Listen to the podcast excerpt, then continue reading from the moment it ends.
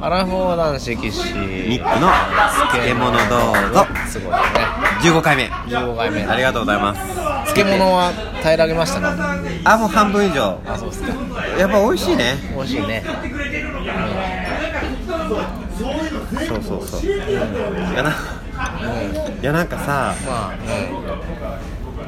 人生ってうん。うんあ違う角度から来る。うんいいよそう。人生ってさうん。思い込みで進む部分って結構大事だと思っててうん。なんかもちろん現実的に生きるとかねそれを重視して生きる生き方もあるんだけど、うんうん。まあ、僕そういうタイプじゃないんですえうんそうですよね。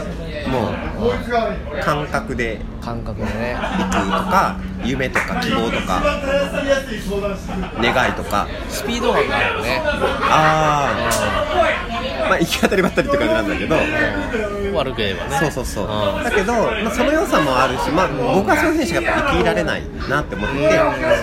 てでこの前美術展や美術展。はい。僕大好きで、はい。もう大体月に1回か2回行くんですよそんなに行くんですか？もう大好きなの。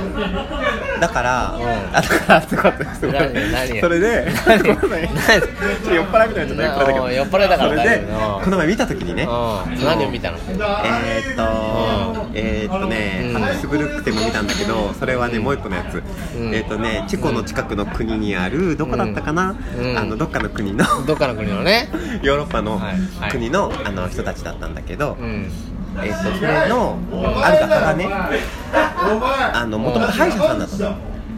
歯医者さんね。歯医者さん。でうんその歯医者さんがうん。ある時ね、うんその解説に書いてる日本語だとうん幻覚？幻覚幻覚って言ったかな？幻覚？幻覚？幻覚？なんかとりあえずねそのうん思い込みによってはいはい。その絵をねあなたはああなたは世界一うまい絵を描くと。っていうようなことをそのうん。思ってうん。そこから独学でねうん。やり始めたっていう。ブダブダペブダペストです。この字面はよく見ますね、あのハンガリーなんですよこれハンガリーの美術。そう。ハンガリー好きだよね。僕？ミック先生ね。あ僕結構いろいろ好きですよ。割と好きですハンハンガリーの映画昔見に行ったよね。一緒あ行った。行ったよね。行った。行ったよね本当だ。あのハンガリードーラーのね、うん。うん、どハンガリードーラーだっけ？独特なんだよねやっぱハンガリーって、うん。それでそれでね、まあそのまあ、解説の書き方にもよるしそれを訳した方にもよるんだけど、ん。でもそれでちゃんとその歯医者さんだった人は絵を自分でやって、うん。それがある程度認められて、うその市のあの公立の美術館にも飾られて、でうん。今回それが日本に今来ているんだけど、でそのそういうのっていっぱいあって例えば、哲学者でもねあのー僕、まあ、いろいろ好きな人いるんだけど、ん。まあ、哲学をちょっとなんかやった人とか一般教でね、うん。やったら、まあ、ソクラテスっていう人がいるんですけど、うん。その人もうん。自分の信じるところがあって、であのーまあデーモンっていうねその人間じゃない存在のそのその言葉みたいな啓示をねう彼は信じてうん。っていうようないきさつがある話があるんだけど、うん。でもその人もそういうことを信じてやってるっていう。えっとハンガリーに、うその悪魔信仰みたいなのがあるの？あ今のソクラテスはあの古代のあーのあーまだギリシャソクラテスの話ね。そう、うん。あその僕が言いたいのはその思い込みとかそういう自分のそういうかん思い込みで生きていく人生のもう悪くないっていうことが言いたいんだけど。なるほどね。で何か何が言いたいかっていうと、うん。その全部その現実現実を見て、うん。もちろんその必要なんだけど、うん。その堅実に安牌っていうんですか、はいはい。はい安全圏で生きていく人生もありなんです全然、うん。大事だと思うしそういう人もいっぱいいると思うし、うん。そういう人がいないと世の中はちゃめちゃになっちゃうんだけどうんだけど僕も僕はうん。そういうタイプじゃない堅実的なタイプじゃないっていうか、うん。まあ少なくとも考えるけど、感覚とかそういうのに魅力を感じるしそれを信じて生きてきてるからうん。うんだからその例えばそのハンガリーのねその彼が自分の思い込みでね思い込みって書いてあったかななんかそう幻覚とまでは書いてなかったけどね、うん。そういうのでそれを信じてやったとか、うん。あとはその古代のギリシャのソクラテスがねうん。そのデーモンみたいなそういうのの言葉を信じてねやったと。僕も割とそうだなと思って自分が、おう。でデーモン？まあ、デーモンじゃないにしても、例えば、まあ、僕の場合はもっと周りの人の言葉うん。とか、うん、自分にすごく親しい人うん。がもう亡くなってるんだけど生きてたらなんて言うかなとか、うん。ああはいで割とそういうのと自分の気持ちを照らし合わせながら、よっぽどじゃなければ、うん。あ大丈夫だなっていう確認をしながらね、うん。でそれと自分の願いとか思いとか夢みたいなものとの中で僕もやっているのでだからそういうこのハンガリーの人の人がねそういうふうに言われたような生き方なんだな自分もと思って、うん。人からしたら。うん。うんそうかもね。だけどうん。自分にとってやっぱりそこが逆によりどころだし、まあそうじそれ以外の生き方がもう無無理だからうんっていうのを思うんだけど岸はどうですか、おお急に来たね。うん。無理なのそれは。無理っていうか、無理じゃないかもしれないけど、うん。うんなんか自分はそれで多分間違ってないっていうか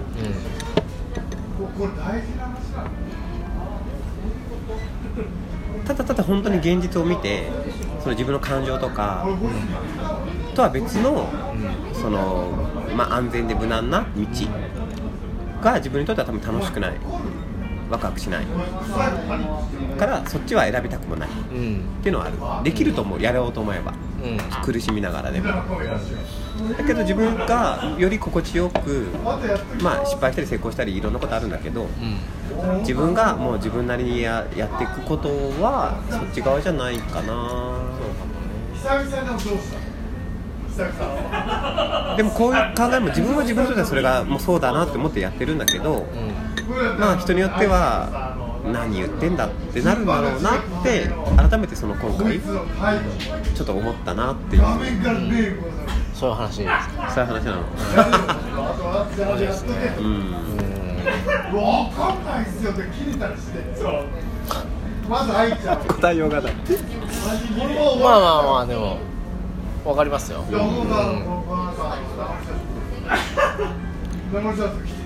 もわかんないですもんなんかうんだからね仕事もさ忙しくて大変でさちょっとプレッシャーもあってさ、うんまあ、それである程度のお金も稼げて、まあ、それによってできることもいっぱいあるんだけど、うんうんまあ、それをし続けるとさ自分も苦しくなっちゃうなとか、今はそういう時期じゃないかもなって思ったら、無理しすぎない方を選びたいなって思うしなんかそういうなんかその時々の見極めうん。とたとえうまくいってもいかなくても自分が納得できる方法をその時々でうん。もう必死に探すしかないのかなっていう。もうさあれでよだからさっきのね親親がね子供にやる気になってほしいなとか、うん。子供が前回のね。そうそう前回までのね、その受験に失敗し、ね、うまくいったりいかなかったりすると思うんだけど、でもなんかそういうのもうまくいいことだけが続くことがいい人生かどうかっていうかさ。うんだからしょうがないじゃん。ねなんかそういうなんか捉え方って。うん。うんなんかねそれぞれどう思うのかな。であ。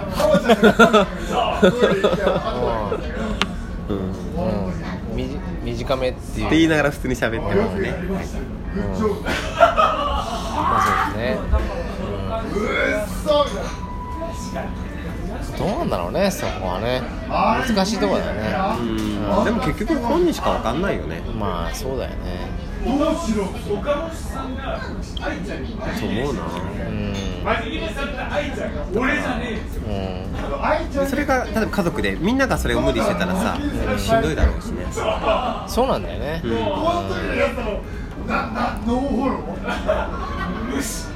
う無理しないのが一番いいかなっていうのね。ね。まあどうしても無理しなきゃいけない時とかはあるんだけど、やっぱそれをずっとやったらやっぱね命持たないっていうかさ、病気になっちゃったりとかさ、潰れちゃったりするからね。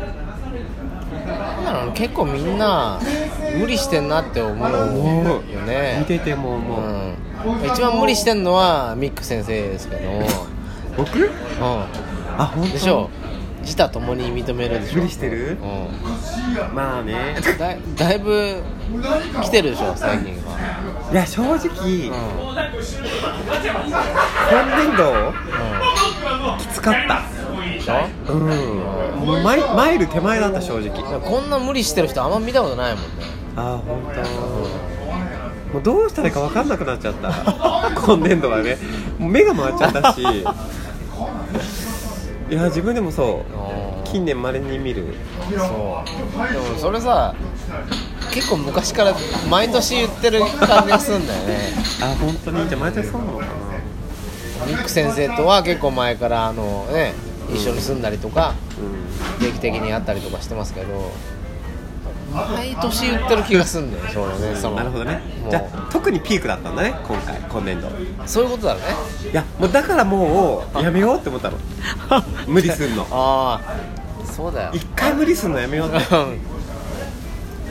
一回ね。そう。ちょっと、うん、もう今までもう18からん。もう20年以上もう頑張って働いてきた。うん、うん、うん、アラフォーだしねもうね。そう。もうもうそれを働くことをメインにやってきて頑張ってきたと。でこれ以上無理したらもう元も子もない自分の人生っていうか楽しく生きられなくなっちゃあー楽しいのが一番うそう。だからうまあそういうのもあるのかな。だからちょっと自分の気持ちにちゃんと向き合ってそれの方に改めていくっていう決意をしたのはやっぱそういうのもあるかな。その仕事が辛いどうこうってそういう意味じゃなくてなんか自分の向き合い方？もう自分が自分じゃなくなっちゃいそうな感覚は正直あって去年の夏秋ぐらいかな。もうなんか無理もしてるのも自覚してたけど夏明けに何があったんですか？いやなんかいろんな言える範囲でね。言える範囲で。うん。まあうーん。えー、言えないのかいっていうね。言えないよね。やでも、まあ、仕事もね、うん。まあ、仕事で言えばう結構んうん。自分の受け持ちが多くて仕事で業務的な、まあ保育園のねそうそうそうそう。保育園の仕事をね。まあ、結局やったんだけど、うん。やりましたけど、うん。やりましたけど、うん。でもなんかこれが毎年続いたらもう無理だなーっていうか、まあ頼られてるのはね嬉しいんだけど、うんまあ、でもそれによってやっぱりなんていうのかな。もう自分ってこんな感じだったかなっていうぐらいうんゆとりがなくなってきてそう思うとなんかうんなんかあこのまま自分の性格変わっていくかもっていうかなんかこうきつい人になっちゃうっていうかそれも嫌だったしなんかそうまでしてそれをずっとやっていくのも僕は望んでないなうん。とかたまにめっちゃきつくなる時あるよね、うん、俺さあの正直ミック先生とうん俺が接してる中ではきついなって思ったことないんだけど、うん。なんか周りから話を聞くとでしょ結構きついよみたいなそうそうもう意外なんですよだから。で僕もだからそれがまあ必要できつくしてる部分はあったんだけうんどそれがうんあそこをもう超えちゃったなって思った時にもうやばいって思ったのうんでそれが仕事じゃない人にも出ちゃったことがあってあそう。友達とかに。あ仕事の話も何にもない時に。でその時にあ僕壊れ始めたなって思ってそれもショックだった。あそれはすごいよね。なんかで友達もやっぱびっくりしちゃって直接言われなかったけどもう顔見れば分かったしあ僕ももうそこまで自分が来ちゃったなって思ってうんちょっとこれは本当に真剣に考えなきゃと思って。いそこまで行くんですよねやっぱミック先生ね。やーびっくり。手前で止めないもんね。いいのか悪いのか分かんない。いやー止められなかったんだろうねもう今回は。やっぱそれもショックだ。まあ周りはもっとショックなんだけど自分でもショックだっ分かんたないそれは。まあうん。それはどっちか分かんないけど。自分でもショックだった。うん。でこのままいったらもうもう自分でももう嫌だなって思ったっていうのはあるかな。ちょっとそうそれをあやっぱそう思ったんだそうだよね。僕そういう人じゃないのになって思っ自分の中での自分像みたいなのやっぱあるよね。うーん。しもともとなんかそんなきっちりしてる人じゃないからさ僕自身。割とほにゃんだらん。ってしてる性格だから。うんまあ俺ミック先生のすごいところの一つとしてちゃんと自分のこと分かってるなって思う。よねまあちゃんと周りから見た、えー、と自分と、うん。自分の中での自分っていうののギャップがない感じがする。ああなるほどそれはなんか特徴的だなって思う。旗から見ててね。うん。なんかもう自分を見失った時は、うん。もう体を壊すか、もう全て人間関係を失うかだと思ってるから、それも極端やな。あまあまあでもそれぐらいだと思うよ。なんか お追い詰められちゃったらねうん余裕がなくなっちゃったら。まあでも僕はありがたいことにさ割となんていうの内省をするタイプっていうか、内政うん、自分と向き合うとか、っていう時間を割とちゃんと持とうとする。まあそうだね。やっぱつながりますねさっきの話とうねーん。だからねそれができにくくなってたし、うん。それこそだからね子供に勉強なさいみたいなわかんないけどそういう多分勢いで周りに多分何か必要なことを言っちゃう。同じ感覚なんだろうね多分ね。そう。いやつらその時言ってるこっちも辛いしん。でも言われた方がもっと辛いじゃん。うん。そうなんだでもゆ今でも言われて思うやっぱそうキッシーでもそう見えたってことは相当だったんだとう。ん。思う、まあそうだと思う。でだけど周りもさ、まあ、多少分かってる人はいたかもしれないけど職場でね分かんないけどでも助けてくれる人ってやっぱ相当いない。まあね。本当に。まあまあでも社会人としてはもう当然なんだけど、まあね戦いそこもね自己責任というかさそれのコントロールもしなさい仕事ですよっていうのは分かるんだけど、いやお恥ずかしい。いろんな偉そうに言っておきながらもうすいません。ね、はい。しかも髪型カールしてるしね。やめてよ本当それ。ね。まあ まあそんなところでね。はい。バカにしすぎじゃない、まあいいや。ああそうそういやこんな、まあまあでもこんな僕の話までするね、えするなんて。いい話が今日は聞きましたのでね、はい。こんなところでちょっと次回も、そうですね。ええ。あの楽しくまだこれからね暖かくなっていくからちょっと楽しいうん話もねまたしていきましょうよ。花粉症の話とかね いろいろありますから。ね桜咲く、ん。桜が咲く話とか菜の花美味しい話とかしましょうよ。いいですね。ポジティブですね。あとなんか鎌倉の野菜とかの春野菜の話とかしましょまあ、うよようわからんけどちょっとまあ次回その話します。はい。はい、どうもありがとうございました